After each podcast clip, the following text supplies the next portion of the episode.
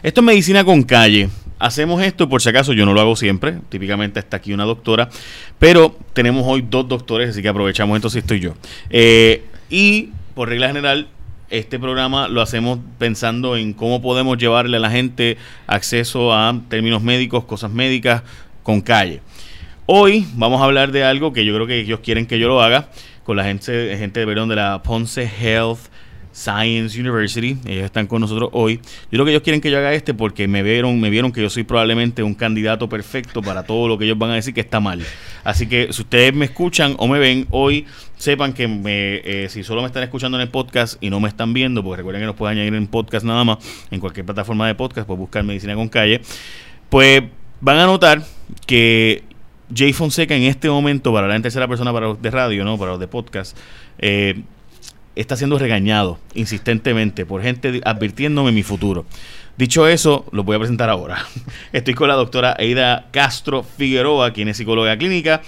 Eh, de la Ponce Health Science University. Saludos. Gracias, saludos, muchos saludos. Gracias por estar con nosotros y también gracias por llegar desde Ponce, by the way.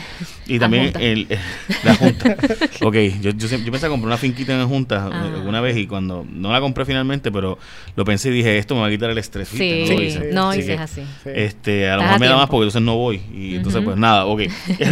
y tengo al doctor Guillermo Armaiz Peña, quien es biólogo de cáncer eh, en el Departamento de Farmacología de la Ponce Health Science University. Saludos. Muchas gracias, Jay, por tenernos aquí. Mira, yo estaba leyendo el libreto, más o menos, y honestamente eh, prefiero alejarme de él porque me sentí literalmente atacado. este, así que vamos a, vamos a hablar del estrés y cómo el estrés promueve el cáncer eh, y cómo ustedes están haciendo investigaciones en la Ponce Health Science University que después de que ustedes hacen estas investigaciones, las pueden aplicar a los puertorriqueños y puertorriqueñas. Ok, sabemos que el cáncer de próstata en los varones, el, cáncer de seno en las mujeres, es, ¿verdad? sumamente común. Básicamente, uno de cada dos varones y una de cada tres mujeres se estima por ahí que son las personas que van a padecer de algún tipo de cáncer. So, quiere decir que las probabilidades es que de nosotros tres, dos de nosotros o uno por lo menos va a tener algún tipo de cáncer en algún momento de su vida. Dicho eso, eh, lo que ustedes están hablándome hoy es de cómo el estrés aumenta esas probabilidades. Ok, ¿cómo funciona eso? ¿Pueden explicármelo de forma con calle, medicina con calle? Seguro.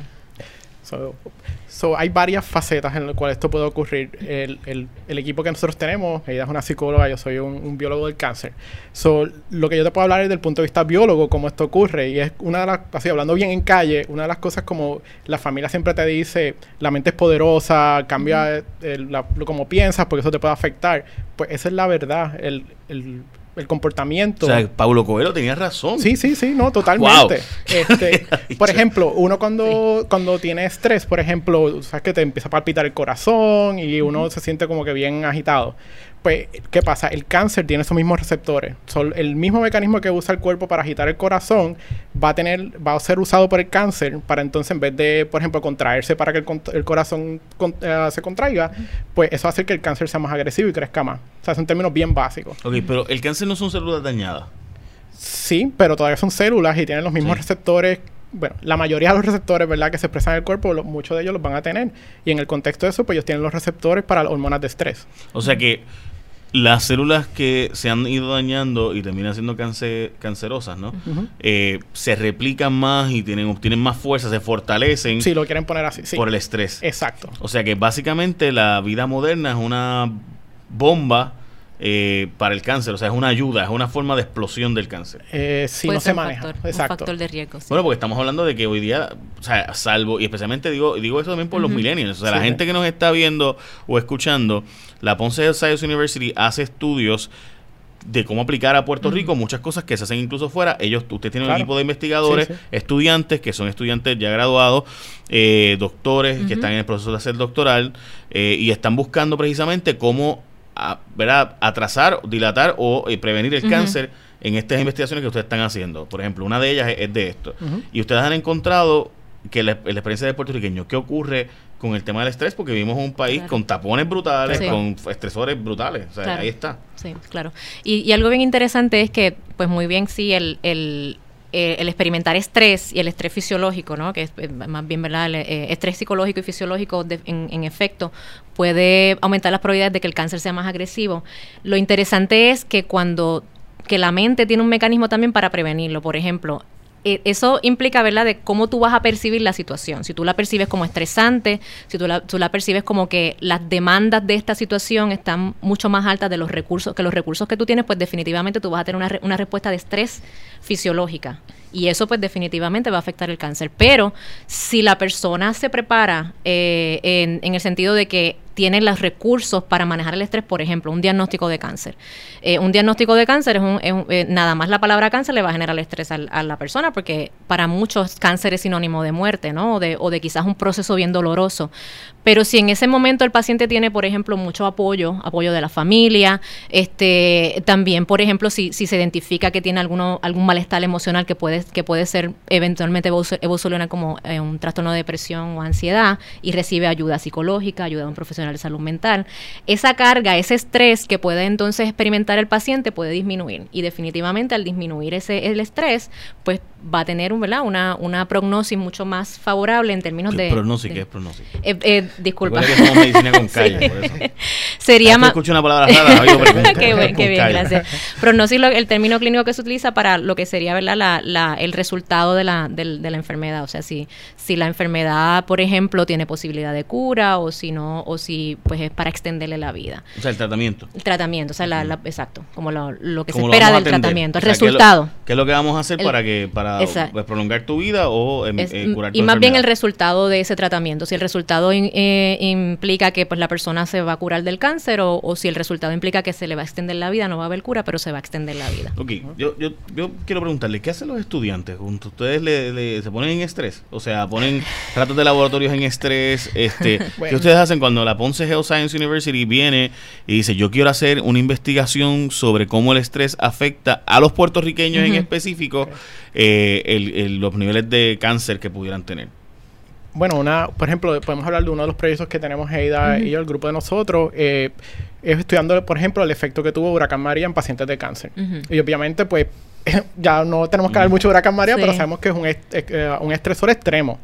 So, como nosotros usamos, utilizamos pues los estudiantes que están en Ponce y le damos experiencias de investigaciones, pues ellos son, por ejemplo, los que nos ayudan a, hacer evaluaciones psicológicas, por ejemplo, analizar, eh, por ejemplo, sangre de estos pacientes para ver marcadores de estrés y de inflamación. Entonces, ellos son los que también llevan el follow-up, ¿verdad? Con la ayuda de unos coordinadores y todo. Si nosotros tratamos de involucrar en todos los aspectos de la investigación a nuestros estudiantes. Y Sí, básicamente, especialmente los estudiantes de psicología clínica, eh, PhD, ellos tienen que cumplir con unas, unas horas de práctica de investigación y nosotros pues los incorporamos en este proceso desde en diferentes etapas del estudio, desde la desde eh, hacer el consentimiento informado, el reclutamiento, la evaluación de los pacientes y demás. En el caso del proyecto de Huracán, ¿verdad? Huracán María es un proyecto que fue subvencionado por el, Instituto Nacional de, de Salud de Estados Unidos, recibimos unos fondos para esto y nosotros estamos mirando no solamente el impacto emocional eh, y social que tuvo el, el, huracán María en los pacientes con cáncer, pero también el impacto en, en lo que fueron los eh, accesos a servicios de salud. Y entonces también involucramos una, un, ¿verdad? Una, un objetivo en este estudio que es mirar no solamente el estrés desde el punto de vista percibido psicológico, sino también fisiológico, y ahí es que entonces el doctor Armaiz eh, pues hace, sus, hace sus análisis de cómo, cómo, cómo a lo largo de 12 meses, porque nosotros eh, reclutamos al participante, a tanto paciente como lo que llamamos controles, que personas que no tienen cáncer, para compararlo. Y entonces, a lo largo ¿verdad? de un periodo de 12 meses, cómo entonces ha respondido este paciente en términos del ajuste, de cómo se, cómo se fue reponiendo de, de, esta, de este estrés del, del huracán, y entonces no solamente a nivel psicológico, sino también a nivel fisiológico. Ahorita me dijeron que la mente es poderosa. obviamente es bien poderosa y, y, que todos los humor tienen razón en que hay que estar positivo, ¿no? Exacto. Eh, ok, so... Bueno, bendito. Este, ok, pues entonces yo, por ejemplo, si yo fuera un paciente eh, que voy a la universidad, ustedes están reclutando personas, ¿verdad? Y hace falta, por si acaso, que personas siempre aparezcan y que estén dispuestas a ser parte de estudios universitarios, así como la medicina siempre eh, ha adelantado en la historia de la humanidad, no, no es nuevo, o sea, la historia de la humanidad ha sido así. Eh, y yo voy allí y me hacen y me pueden chequear si mis niveles de estrés están aumentando las probabilidades de que yo tenga cáncer. Eso se puede verificar. Eh, bueno, si quiere, pues, bueno, por lo menos, por ejemplo, cuando se reclutan los pacientes, lo primero que se le hace es que se le da unas evaluaciones psicológicas. Y eso sirve para ver si hay síntomas de, pues, cómo uno está en términos anímicos y de comportamiento. También se toma una muestra de sangre y con esa muestra de sangre lo que hace es que se analiza marcadores de estrés. ¿Y eso se hace continuamente? cada, cada tres meses. Cada tres meses. Ah, ok. O sea, que, hay un follow Sí, sí, hay un seguimiento por 12 meses cada tres meses. Y también entonces ahora estamos tomando unas muestras de cabello que entonces pues el Guillermo puede explicar, ¿verdad? Cómo, el estrés se manifiesta. Puede ser de barba, que me estoy quedando sin cabello. De aquí, de la coronilla. por, ejemplo, como se usa el cabello, es que eh, una de las hormonas de estrés, que seguramente han escuchado el cortisol, eh, como una de las marcadores de estrés. Pues en el cabello se va acumulando. Entonces, si uno toma, por ejemplo, 3 centímetros de una, de una hebra de cabello, el primer centímetro mide los niveles de cortisol en los últimos meses. El otro dos el segundo centímetro es de hace dos meses. Y el tercer centímetro es hace tres meses. Y eso sirve de como, básicamente, como uno biológicamente puede marcar los niveles de estrés, por ejemplo. Eh, y lo demás pues... Y eso entonces lo, lo, lo, relacionamos, o sea, lo correlacionamos un término estadístico con, lo, con lo que los, las participantes informaron en términos de estrés, si ellos estuvieron estresados durante ese, esos últimos tres meses, si eh, ese estrés pues generó síntomas de depresión, de ansiedad, porque el estrés puede generar síntomas de depresión y ansiedad también, eh, cómo perciben eh, los estresores que tienen en su vida y demás. O sea, que, que esa, esa, esa, esos datos biológicos entonces los relacionamos y vemos si, si, si, compaginan con lo, con lo que reporta el paciente. Yo recuerdo cuando, cuando Dagmar fue diagnosticada, ¿verdad? Y demás, ella siempre hablaba de, un punto de vista bien positivo. Eh, y hablaba de que iba a luchar, de que iba a ganar, de que iba a luchar, y iba a ganar. Eh, eso, eso, cuán importante es en cuanto al tratamiento del cáncer del paciente que ya lo tiene y del paciente que no lo tiene pero que pudiera tenerlo. O sea, ¿cuán, cuánto impacto tiene realmente ese espíritu de lucha? Claro, claro. Sí, el espíritu de lucha es un, nosotros lo llamamos, ¿verdad? Un mecanismo de, de defensa o de respuesta ante el estrés, porque cuando nosotros eh, nos vemos eh, enfrentados ante un estresor, pues respondemos. El espíritu de lucha es un mecanismo de defensa o de, protección que es, es muy importante, es, positivo, porque entonces lo que hace es que, que ayuda al, paciente a, ver el cáncer como un reto, porque realmente es que tú lo ves como un reto, lo ves como un reto que tú vas a sobrepasar. Eso es lo que es el espíritu de lucha. Ahora, hay un término que nosotros en la psiconcología acuñamos y se llama la tiranía del positivismo, que viene siendo lo contrario, que no es un espíritu de lucha. Eh, básicamente, a veces queremos que, que la persona y las en este caso los pacientes estén pensando positivo, tú tienes que estar positivo y no importa, no te debes, no, no, no, puedes, no te puedes deprimir, no puedes sentir ansiedad, tienes que estar todo el tiempo deprimido. Y entonces el paciente lo que, lo que pasa es que entonces no le demuestra, está, está experimentando estas emociones que pueden ser transitorias, pero entonces trata de esconderlo, de no demostrarlo ante los familiares para que no se, no se preocupen y se vuelve tirano porque entonces el, el paciente puede pasar con el cuidador también. El paciente no expresa y si tú no expresas tus emociones, aunque tú no lo, no lo expreses físicamente, y, mentalmente lo vas a sentir, por lo tanto vas a tener esa respuesta fisiológica también de estrés. Eh, y usualmente cuando ocurre esto, ellos tienden a no pedir ayuda de un profesional de salud mental. Y entonces, eh, cuando llega a ese extremo, que ya la persona se siente que realmente lo está tratando de disimular, pues ya ahí se convierte el positivismo en tirano y hay que tener mucho cuidado con eso. O sea que hay que tener un balance hasta en cuán positivo puede ser uno. Sí. Y, y de resentirlo. O sea, honestamente, yo a veces, y, y no sé, aquí le pregunto al biólogo de cáncer, eh, a veces uno piensa, bueno, pues todo da cáncer. Todo da cáncer. O sea, es como, como que eh, todo da cáncer, hasta el estrés, trabajar mucho, no trabajar, eres vago, también te da cáncer. O sea, como, eh, entonces, ¿cómo ustedes hacen en la Ponce Health Science University para distinguir eh, cómo es este, este concepto ¿no? que mucha gente dice de, de cuándo, cómo es ese balance? O sea, ¿cómo, ¿cómo ustedes pueden hacer como investigadores para encontrar cuál de verdad es lo que está funcionando y, lo que no. eso es una pregunta bien, ¿verdad? bien difícil de contestar porque la respuesta a estrés es bien personalizada. Eh, no hay un no hay un algo que uno pueda decir todo el mundo haga esto o no haga esto y decir pues eso te va a ayudar o no te va a ayudar. Eh, lo que sí hemos encontrado y esto o investigaciones a, través de muchos años es que básicamente técnicas para reducir el estrés cualquiera, la que te funcione a ti. Si para mí lo, lo que me baja el estrés es irme al campo a mirar para lejos, pues haz eso. Si lo que te gusta es escuchar música, pues ponte unos headphones, escucha música. O sea, que es lo que a uno lo haga sentir bien y eso se ha demostrado tanto a nivel biológico como psicológico, que baja los niveles de estrés, los marcadores de estrés, baja inflamación, etcétera. O sea, que si no tuviera que darle un consejo a alguien, es lo que te haga feliz. Lo que te haga a ti bajar tus niveles de estrés. Claro. Que puedas, ¿verdad? Porque a mí me encantaría estar viajando el mundo. Ah, bueno, pues claro, a todo el mundo, ¿quién no? que, sea, práctico. Pero el problema de viajar todo el mundo a la siempre es que te vas a quedar sin dinero, entonces eso te va a dar otro tipo de estrés. Sí. otro estrés. sí. Y también es bien importante que muchos de estos pueden ser factores de riesgo, no, porque el hecho de que es un factor de riesgo no quiere decir que la persona va, va ¿verdad? a, a Sí, sí, como fumar. O sea, cuando uno ve el caso de Keila, que obviamente uno dice, pero ¿cómo Keila murió de cáncer de pulmón si nunca fumó? Bueno, pues, pues hay, hay, otros factores, no solamente fumar. Hay muchos factores y, y uno de los factores de riesgo, ¿verdad? Más, más importante es la edad. Mientras más ¿verdad? Ahora la, ahora la, la, la población en el mundo, bueno, en los países em, em, desarrollados, eh, está viviendo más tiempo, ¿verdad? Hay muchos más viejos en más años. Por lo tanto, eso va a ser un, el cáncer, pues, la edad va a ser un factor de riesgo para tu desarrollar algún tipo de cáncer. O sea, que son factores de riesgo no necesariamente quiere decir que, que vas, a, vas a, tener cáncer por eso. Eh, puede ser otros tipos de, enfermedades. Ok, si ustedes me fueran a decir la persona perfecta, eh, la persona que eh, se levanta a las 5 de la mañana a yoguear, va al gimnasio, está una hora, tampoco es que se mata y se mete esteroides, ¿verdad? Sí. Ese es otro problema. Este, pero persona normal, una persona holística, que va después de eso a las seis y media de la mañana, se baña, se cambia, comparte, qué sé yo, con sus hijos, este, los lleva a la escuela, eh, después sale de la escuela, va a su trabajo, trabaja eh, en un trabajo que es pues, demandante, pero no estresante del, del mero, ¿no? no exagerado. Eh, de 9 a 12, de a la 1 de la tarde, qué sé yo, se va su lonchera porque no, para ahorrar dinero se va y come en, la, en el trabajo, sale del trabajo, ¿verdad? Regresa a su casa.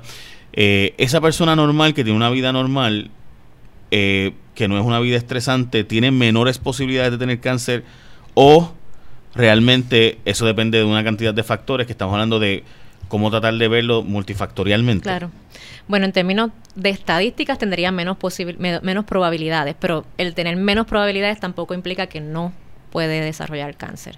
Por ejemplo, porque puede haber otros factores hereditarios, puede ser uno, este ambientales, o sea, hay, otros tipos de factores que pueden incidir en que, en que una persona pues desarrolle un cáncer. Pero en términos, si lo ves en términos generales, no, no individual, eh, debería tener menos probabilidades de desarrollar.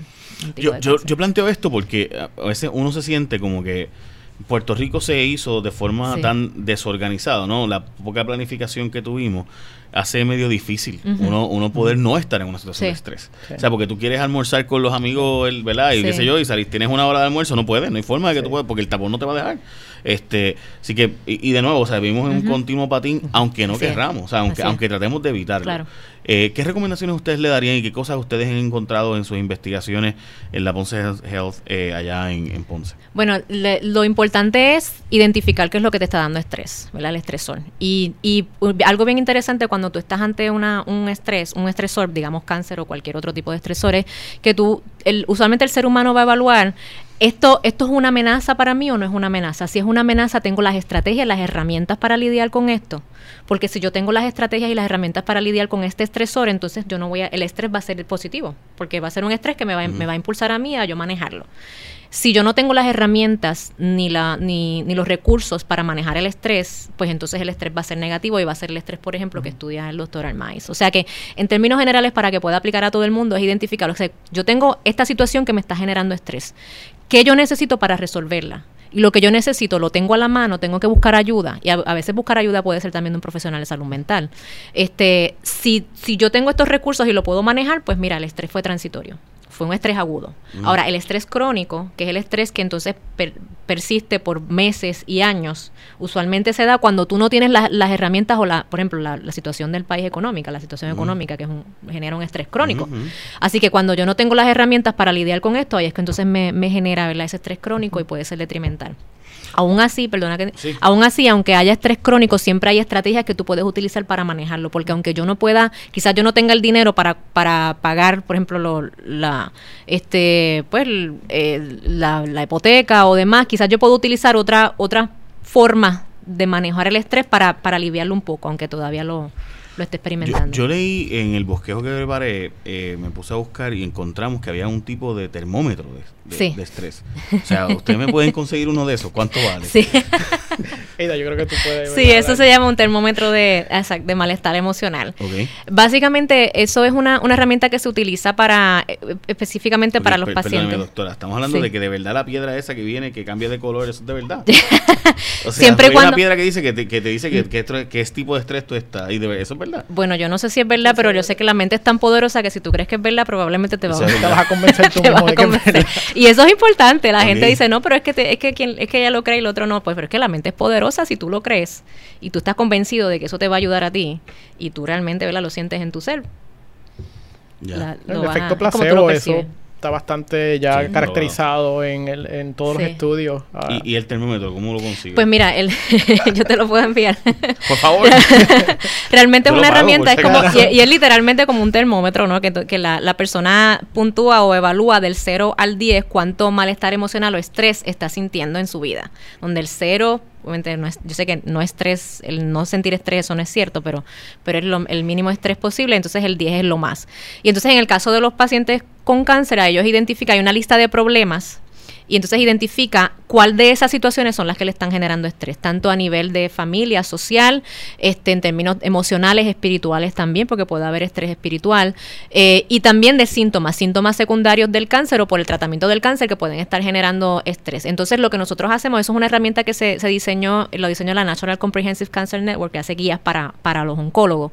Pues el personal de oncología lo puede utilizar para identificar cuáles son esas esa esas situaciones que le provocan estrés al paciente y referir referir a un cuidado de apoyo psicosocial e incluso manejar los síntomas en el médico en el caso de que sea lo el, eh, y ahí, ahí, ahí lo que estamos haciendo es identificando el estrés y entonces qué es lo cuál es el, el, em, el foco del estrés y entonces cómo podemos ayudar darle darle apoyo al paciente para que lo pueda manejar y así entonces disminuye Ok, o sea que hay una guía incluso de recomendaciones para las personas normalmente. ¿cuáles serían esas esas guías de recomendaciones? ¿confianza? Cualquier para de recomendaciones por para, ejemplo para evitar por ejemplo el estrés y evitar con eso las complicaciones que conlleva. Claro sí en términos generales eh, yo diría que, que sería pues inicialmente identificar, identificar qué es, cuál es el foco del estrés. Este, hay, a veces tú puedes manejarlo, a veces tú necesitas manejarlo internamente y es, por ejemplo, a través de quizás métodos como la, la meditación, la yoga, que tú sabes que ahora está como de moda el meditar, este, eh, la yoga, el ejercicio. El ejercicio, definitivamente, el ejercicio es una, un, es un antidepresivo incluso, o sea, el, el, el ejercicio es, es, es algo que nosotros tenemos a la mano, lo podemos hacer y entonces los estudios han demostrado que genera un bienestar emocional en, el, en la persona, punto. Este, eh, también, por ejemplo, buscar ayuda. En el caso de que tú de la persona entienda que psicológicamente o emocionalmente no puede manejar la situación, pues entonces buscar ayuda de un profesional de salud mental, por ejemplo. También es otra recomendación que nosotros podemos... Y otro, otro punto también que es bien importante y está totalmente validado por la literatura es lo que llaman en inglés social support, que es básicamente socializarse. Una de las cosas que pasa con muchas personas que padecen de cáncer es que se aíslan y lo que sí se ha encontrado es que ese aislamiento puede contribuir para todos estos procesos que estamos hablando. Y lo que se ha encontrado es que mientras más apoyo ellos tienen de familiares, amigos, etcétera, eso los ayuda a bajar esos niveles de estrés y todos estos efectos negativos que estamos hablando. También. ¿Hay algo más que se nos haya quedado en los pasados minutos que hemos hablado? Es que me, me, parece que son herramientas tan valiosas que yo no quiero yo meter la cuchara. Claro.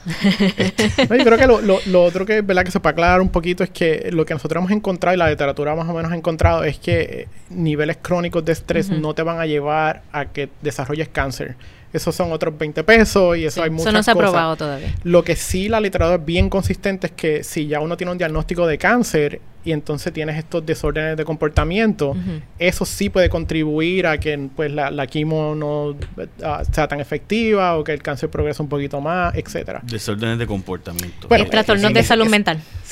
Sí, depresión, ansiedad, este, hay un trastorno que le llamamos trastorno de ajuste que ese trastorno de ajuste lo que hace es que em, genera síntomas de depresión y ansiedad cuando tú te enfrentas ante una situación estresante, como por ejemplo un diagnóstico de cáncer.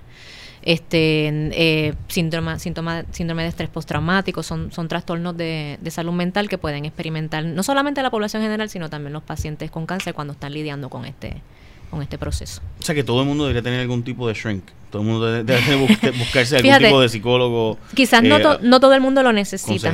Sí, yo diría que exacto. Puedes, hay, de hecho, hay, hay consejeros, hay consejeros, hay coach, por ejemplo, coach de vida. Yo, yo siempre he dicho que, que nosotros esto se lo digo a los pacientes, a veces cuando, cuando una persona, digamos que tiene, eh, siente dolor de cabeza, fiebre, vómitos, diarrea y tiene, ¿verdad? Esta, lo que le llamamos la monga rompehueso, ¿a dónde va? A sala de emergencia, porque cuando ya, ya tenemos vómitos, de diarrea y todo esto, vamos a sala de emergencia. Sin embargo, hay personas que pueden estar con una tristeza profunda meses, años y nunca piden ayuda, buscan ayuda, porque no lo ven como algo que, ¿verdad?, que piensa que pueden lidiar con eso.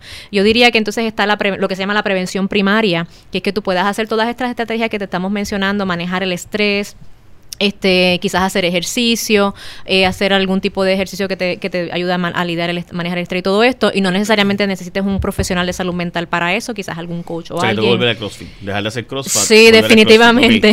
También ya entendí. y entonces ya, ya cuando, cuando estas estrategias no te funcionan y tú la persona siente que tiene que está deprimida, que lleva más de más de un mes deprimida o tiene mucha ansiedad, entonces buscar ayuda de un profesional de salud mental. No necesariamente quiere decir que estás loco, porque cuántas veces yo he escuchado, mira, cuando yo escucho la palabra loco, cada vez que, que lo, asocian con psicólogos o psiquiatras, yo convulso, porque no necesariamente se la palabra loco estigmatiza. Este, y hace que la gente... Yo, pienso que sí, igual que cuando tú, qué sé yo, este, tiene, te da catarro, vas al neumólogo. Sí, seguro. Pues o sea, te da una situación de estrés mental, pues vas a un psicólogo. Claro, exacto. Y hay personas, y aunque no lo creas, hay muchas personas que no van. No, no, precisamente yo estoy seguro por que la mayor parte de la gente no, que no, va es precisamente por un estigma social, no porque... Y al revés, tú te terminas en una posición de empeorar la condición en vez de simplemente tratarla y ser una persona totalmente normal. Eh, o sea, una persona totalmente útil a la sociedad. eh, Gracias, yo, yo creo que hemos cubierto el asunto. Este, ¿Hay algo en particular que se nos haya quedado que ustedes digan esto era importante y no lo dije? No, yo, yo creo que se dijo lo que se tenía que decir. Perfecto. Doctora, doctor, gracias. por recordarme que el estrés no debo tenerlo. manejarlo, puedes tenerlo, lo tenemos todos, manejarlo. el estrés es bueno también. Sí. es que, correcto, o sea, tiene su... Sí, el estrés te hace hacer cosas y hace pero es el, el crónico, el estar mucho tiempo en estrés. Sí, sí, el problema no es lo mucho, lo seguidito. Exacto. Ok. Este, gracias. Gracias, a la, gracias a la Ponce Science University también por estar con nosotros. Y esto es Medicina con Calle, gente. Tratamos de llevarle términos médicos en forma como se dieron cuenta, ¿no? Así mismo, con calle. Gracias. Síguenos en todas las redes sociales. Recuerda que estamos en YouTube, Facebook, Instagram, eh, Twitter. Eh, que estamos en Alexa, by the way, también. Eh, ¿Y qué más tenemos? Tenemos también en Anchor, todas las aplicaciones de podcast que usted pueda tener, ahí estamos en todas. La que tú quieras, en tu iPhone puedes buscar podcast y cuando busques la aplicación de podcast o Stitcher o Spotify, you name it. Gracias, gracias doctora. Gracias, gracias bien. Jay. Buen viaje para abajo. Gracias. Gracias. Gracias.